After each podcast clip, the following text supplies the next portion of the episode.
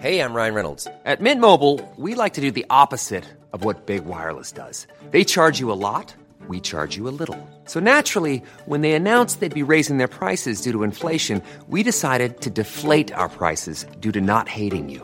That's right. We're cutting the price of Mint Unlimited from $30 a month to just $15 a month. Give it a try at mintmobile.com slash switch. $45 upfront for three months plus taxes and fees. Promo rate for new customers for limited time. Unlimited more than 40 gigabytes per month. Slows. Full terms at mintmobile.com. Como os dons funcionam no corpo de Cristo e o que isso tem a ver com batizar pelos mortos. Efésios, capítulo 4, versículos 11 ao 16, e 1 aos Coríntios, capítulo 15, versículo 29. Comentário de Mário Persona. Quando Deus criou um corpo, que é o corpo de Cristo, do qual ele é a cabeça, ele fez tudo dando a indicação de um corpo humano. Tem a cabeça, tem os membros, tem os órgãos que funcionam dentro desse corpo, tem os ossos, tem as juntas e medulas. Todas essas partes são, são citadas uh, em diferentes lugares na, na palavra de Deus. E quando ele criou, ele deu aqui, quando fala no versículo que nós já passamos, no versículo 10, que Cristo subiu e deu uns para apóstolos, outros para profetas, outros para evangelistas, outros para pastores e doutores, no versículo 11 de Efésios 4. Ele deu esses, ele deu, Cristo deu. E ele deu com um objetivo, não para o proveito próprio dessas pessoas.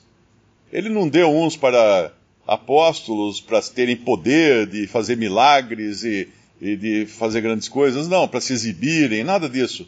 Ele não deu uns para outros para profetas, ele não deu outros para evangelistas, para que eles pudessem fazer alguma coisa de, de importante para si mesmos, nada disso. O versículo 12 responde: Por que ele deu esses dons à igreja? Por que ele deu esses órgãos, vamos chamar assim, para o funcionamento do corpo? Querendo o aperfeiçoamento dos santos, para a obra do ministério, para a edificação do corpo de Cristo. Em alguns momentos nos fala de, de corpo como um corpo humano, em outros momentos fala da casa de Deus, nós lemos um pouco antes em outros capítulos de Efésios, de edificação. Mas para essa edificação do corpo de Cristo são necessários esses dons, ou Deus quer usar esses dons. Então esses dons, eles não podem se privar a si mesmos de serem usados por Deus. Porque eles são, eles vão dar as vitaminas, vamos chamar assim, né? Uh, eles vão dar os, os nutrientes, eles vão produzir o sangue para que esse corpo cresça. É isso que é, esse é o papel dos dons na igreja. Não é para si mesmo, não é para eles próprios, mas é para o crescimento do corpo. E no final trazer glória a Deus. Uh, quem, já, quem já construiu aqui sabe da, da chateação que é quando você está com os pedreiros na obra e a loja de material de construção não entrega o cimento ou não entrega a areia. E você tem que ficar com a obra parada porque não veio a matéria-prima para construir a casa. E da mesma forma, se eu me privo de ser usado de Deus, se, se eu me limito de ser usado por Deus para edificação do corpo de Cristo, eu não tô, eu não estou ajudando, eu estou sendo um estorvo. E, e Deus quer, Deus deu isso para uma função. Deus deu esses dons para uma função, querendo o aperfeiçoamento dos santos, para a obra do ministério, para a edificação do corpo de Cristo. Até quando vai isso? Até que todos cheguemos à unidade da fé. E é interessante aqui que é unidade da fé. Da mesma forma como o corpo é um, Deus não quer que o corpo cresça mais de um lado do que do outro, que um membro se projete mais do que outro membro, cresça mais. Isso seria um corpo uh, deficiente. Se um, uma perna fica mais comprida que a outra, um, uma orelha aumenta, a outra diminui, vai ser um corpo esquisito, porque não é assim que deve ser um corpo. Ele cresce em unidade. Ele cresce de uma maneira conjunta, para que cheguemos à unidade da fé e ao conhecimento do Filho de Deus, a varão perfeito, à medida da estatura completa de Cristo. Quando vai acontecer isso? Quando nós formos levados para a glória. Isso aqui vai, não vai acontecer ainda aqui na terra, né? Eu não posso dizer assim, opa, cheguei à medida da estatura completa de Cristo. Você não chegou, não é isso. É quando todos, todos forem introduzidos, levados para a presença do Senhor Jesus, já com seus corpos e tudo mais, já estaremos na medida da estatura completa de Cristo, porque Cristo está completo hoje no céu. Um homem de carne e ossos, um homem perfeito, glorificado no céu. E enquanto estamos na terra, aí sim. Agora, uh, se no versículo 13 diz, o, o versículo 12 diz o objetivo desses dons serem dados à igreja, o versículo 13 diz quando é que essa obra vai terminar, quando é que esse corpo vai terminar de ser edificado, no versículo 14 nos fala de, da, da proteção que a, a, esses dons podem trazer para todos os membros do corpo. Que proteção é essa? Para que não sejamos mais meninos inconstantes, levados em roda por todo o vento de doutrina, pelo engano dos homens que com astúcia enganam fraudulosamente. É impressionante nós. Uh, eu, quando me converti, a gente não tinha muito acesso à informação, não é? 40 anos atrás, era pouca informação. Tinha que ir lá numa livraria cristã para comprar algum livro cristão. Uh, não, não existia nem Pra, na verdade, não existia, existiam alguns programas evangélicos de manhã na TV e só, não tinha nem programação à noite, como tem hoje a madrugada inteira, uh, pregador na televisão falando, na maior parte das vezes, coisas erradas, né? Uh, mas não tinha, não tinha informação. Hoje, nós estamos imersos, em, você entra na internet e tem muita informação.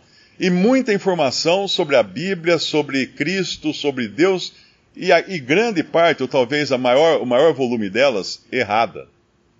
Por quê? Porque quando ele fala que para não sermos levados, meninos inconstantes, levados em roda por todo o vento de doutrina, pelo engano de homens que com astúcia enganam, enganam fraudulosamente, é porque haveria homens fraudulentos misturados nesse meio cristão para enganar, com o objetivo de enganar.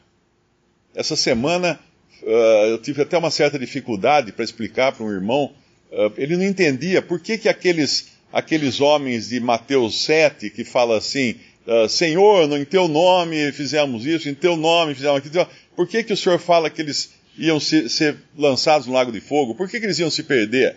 Por que o Senhor fala que eles não, nunca vos conheci? Se eles estavam falando o nome do Senhor, se eles tinham se convertido ao Senhor, eu tive que explicar para eles, olha, existe joio e trigo.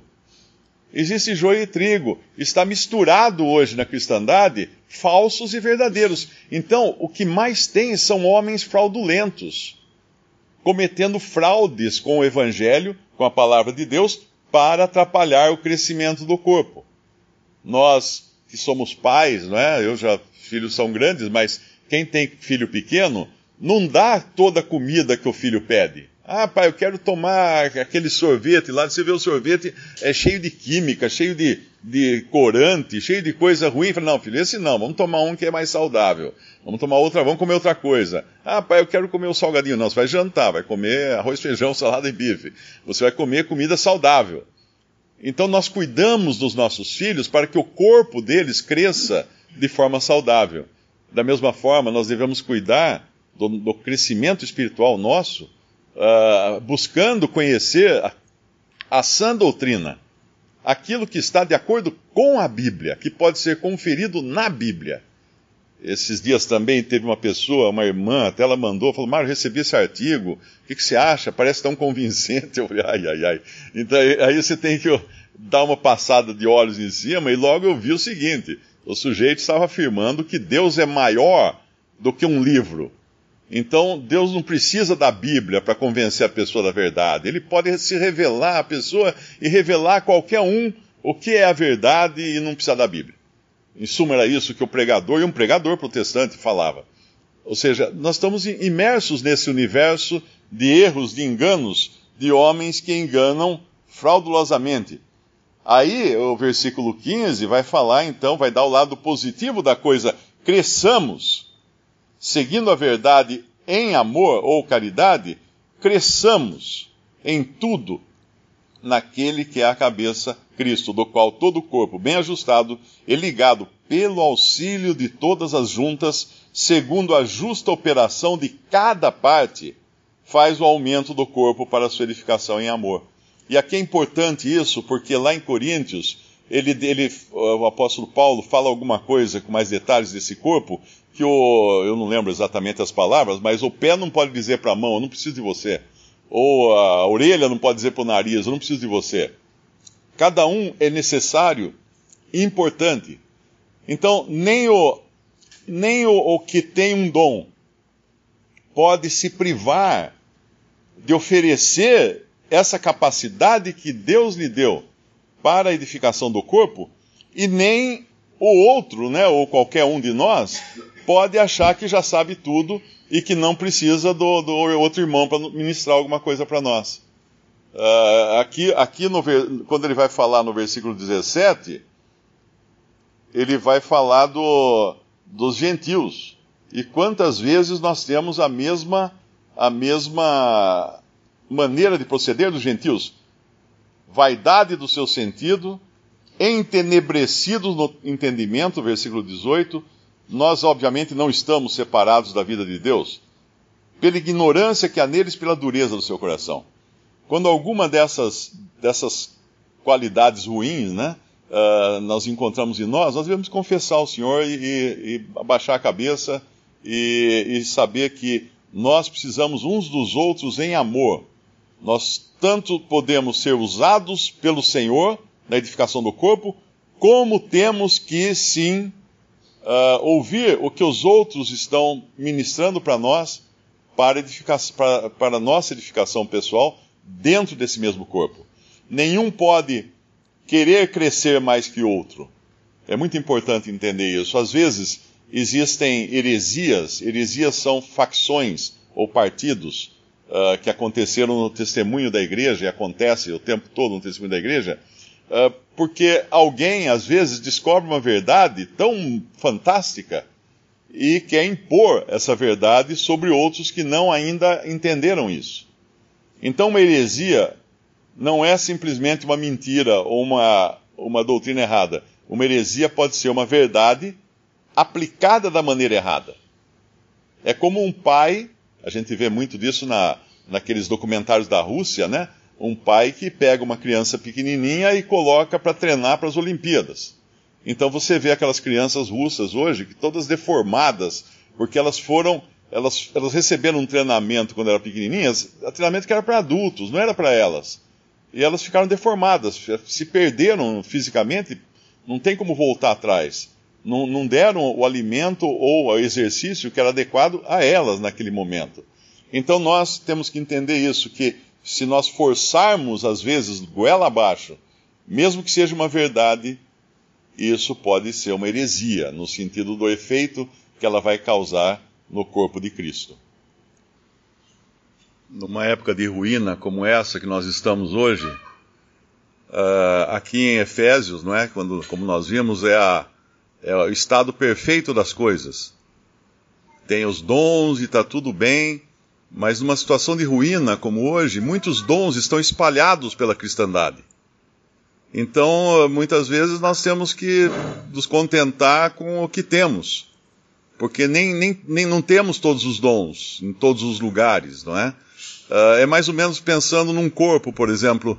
Quando uma pessoa fica cega, ela tem uma melhoria na audição.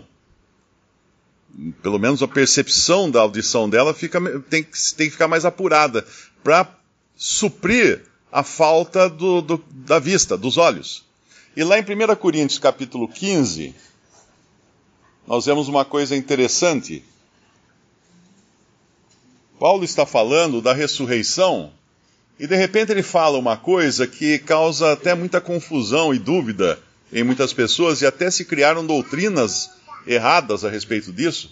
1 Coríntios 15, versículo 28. Uh, ah, e quando todas as coisas lhe estiverem sujeitas, então também o mesmo Filho se sujeitará àqueles que todas as coisas lhe sujeitou, para que Deus seja tudo em todos. De outra maneira, que farão os que se batizam pelos mortos, se absolutamente os mortos não ressuscitam? Por que se batizam eles, então, pelos mortos? Por que estamos nós também a toda hora em perigo e etc? Ele está falando da ressurreição e de, da necessidade de entender que seremos ressuscitados. Mas por que insere de repente uma coisa tão estranha? Batismo pelos mortos. Uh, existem religiões que batizam pelos mortos textualmente. Eles pegam lá, a pessoa morreu, não era batizada, então vem cá, vou batizar você uh, no lugar do Antônio que morreu. Não é isso que ele está dizendo aqui. Isso aqui era uma época de, de perseguição, muita perseguição, e era como uma, um bom exemplo é você pensar num, num exército. Quando vai, tem uma guerra, chega uma hora, começam a faltar soldados.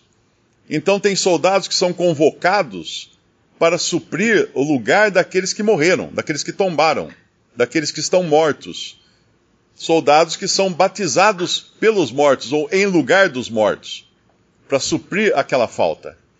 Então, nesse tempo aqui, muitos cristãos estão sendo mortos. E muitos cristãos estavam sendo acrescentados ao corpo de Cristo e também com esse objetivo de suprir a falta que aqueles que morreram estavam fazendo no corpo de Cristo. E aí a gente vai para 2 Timóteo, que é a carta da cristandade no estado lamentável que nós vivemos hoje. E nós vamos encontrar uma, um, um versículo muito interessante no capítulo 4 de 2 Timóteo. Nós vimos no, no na nossa carta de Efésios falando que Deus tinha provido o necessário, os dons, não são, não são manifestações espirituais, como em 1 Coríntios 12, mas são dons, as pessoas são o dom. A pessoa é o dom. Versículo, eh, e que lá, eh, esses dons também teriam a função de evitar que as pessoas fossem levadas por, pelos ventos de doutrina, que iriam fatalmente entrar entre os cristãos.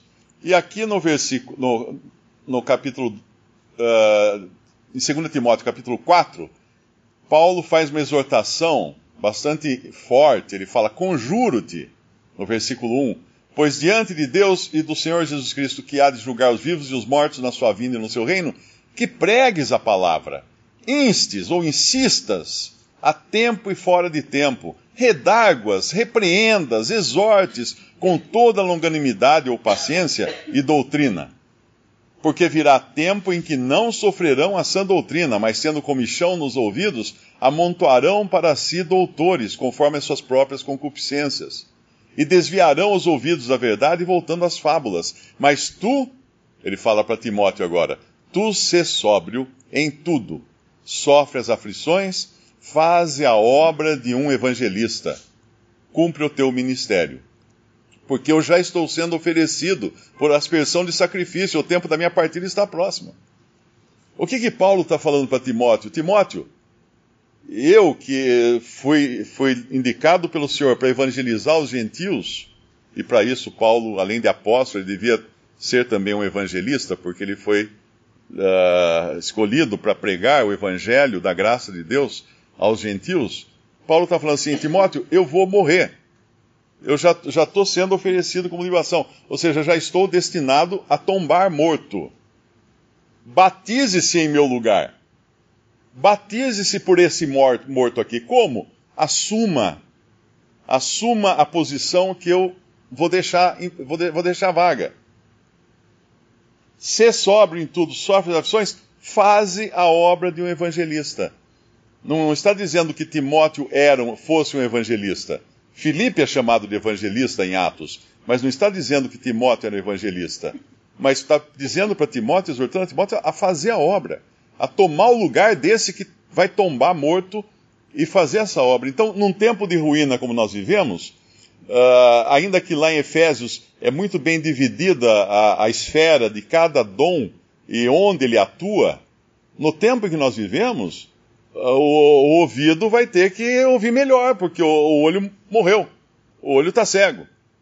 Então, um dom, uma pessoa, um, um, um, cristão, mesmo que ele não tenha aquele dom, ele deve sim uh, se esforçar a fazer o trabalho daquele dom. Nas suas limitações, claro, a gente não pode negar isso, que nem ninguém é, é totalmente apto a todas as coisas, mas é a maneira de, de suprir a falta que existe hoje. Então, se numa assembleia, por exemplo, não existem todos os dons, e não existem todos os dons hoje, estamos todos desfalcados, porque os dons estão espalhados por toda a cristandade, e muitos deles contaminados. Existem excelentes evangelistas que você escuta pregar o evangelho numa praça, numa rua. Tinha, eu, eu, me lembro logo que me converti, tinha um, tinha um rapaz numa rua de São Paulo, num calçadão. Na hora do almoço eu ia lá escutá-lo pregar, porque o, o cara pregava de uma maneira com tanto amor, com tanta fidelidade à palavra, que fazia a gente ficar arrepiado. Mas é claro que se ele fosse falar do que é a igreja, o corpo dele, ia ter falhas, porque ele não conhecia certas coisas que, uh, que se referem a essa doutrina, a doutrina da igreja e tudo mais. Mas para pregar o evangelho, ele era um evangelista de mão cheia. Era um taxista que havia se convertido com uma Bíblia de Testemunho de Jeová que ele ganhou de um passageiro. Mas ele, claro, se converteu ao Deus verdadeiro. Ele pregava o evangelho com, com intrepidez, estava sendo processado, inclusive, pelo presidente de uma multinacional que não aguentava mais ouvi-lo gritar lá embaixo da calçada, apesar dele não usar instru uh, instrumentos musicais ou aparelho de som para amplificar a voz dele, ele estava sendo processado como usuário de amplificador de som e de distúrbio ao ambiente e coisa do, do tipo. Era um evangelista, mas está aí espalhado pelo corpo de Cristo e, e nessa nesse estado desfalcado de coisas, é importante que cada um não apenas reconheça o dom, os dons que estão por aí, espalhados pelo corpo, como também ocupe a vaga daqueles que tombam uh, e, e deixa a vaga de, necessária para o crescimento e edificação do corpo de Cristo.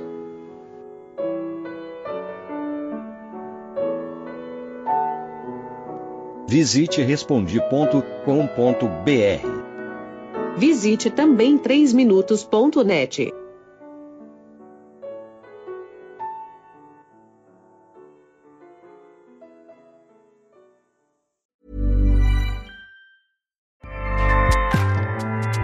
ACAST powers the world's best podcasts. Here's a show that we recommend. The Real Housewives is a guilty pleasure for most, but if you're looking to not feel guilty about that pleasure, tune in to Everything Iconic with me, Danny Pellegrino, where I break down all the messy moments and behind the scenes antics of Bravo's popular franchise. And on Everything Iconic, I also interview celebrity guests like Kelly Ripa, Kiki Palmer, Drew Barrymore, Cameron Diaz, and more about their guilty pleasures, their past work, and so much more. So if you're pop culture obsessed and find yourself watching way too much reality TV like me, tune in to Everything Iconic with Danny Pellegrino wherever you listen to podcasts. ACAST helps creators launch, grow, and monetize their podcasts everywhere. ACAST.com.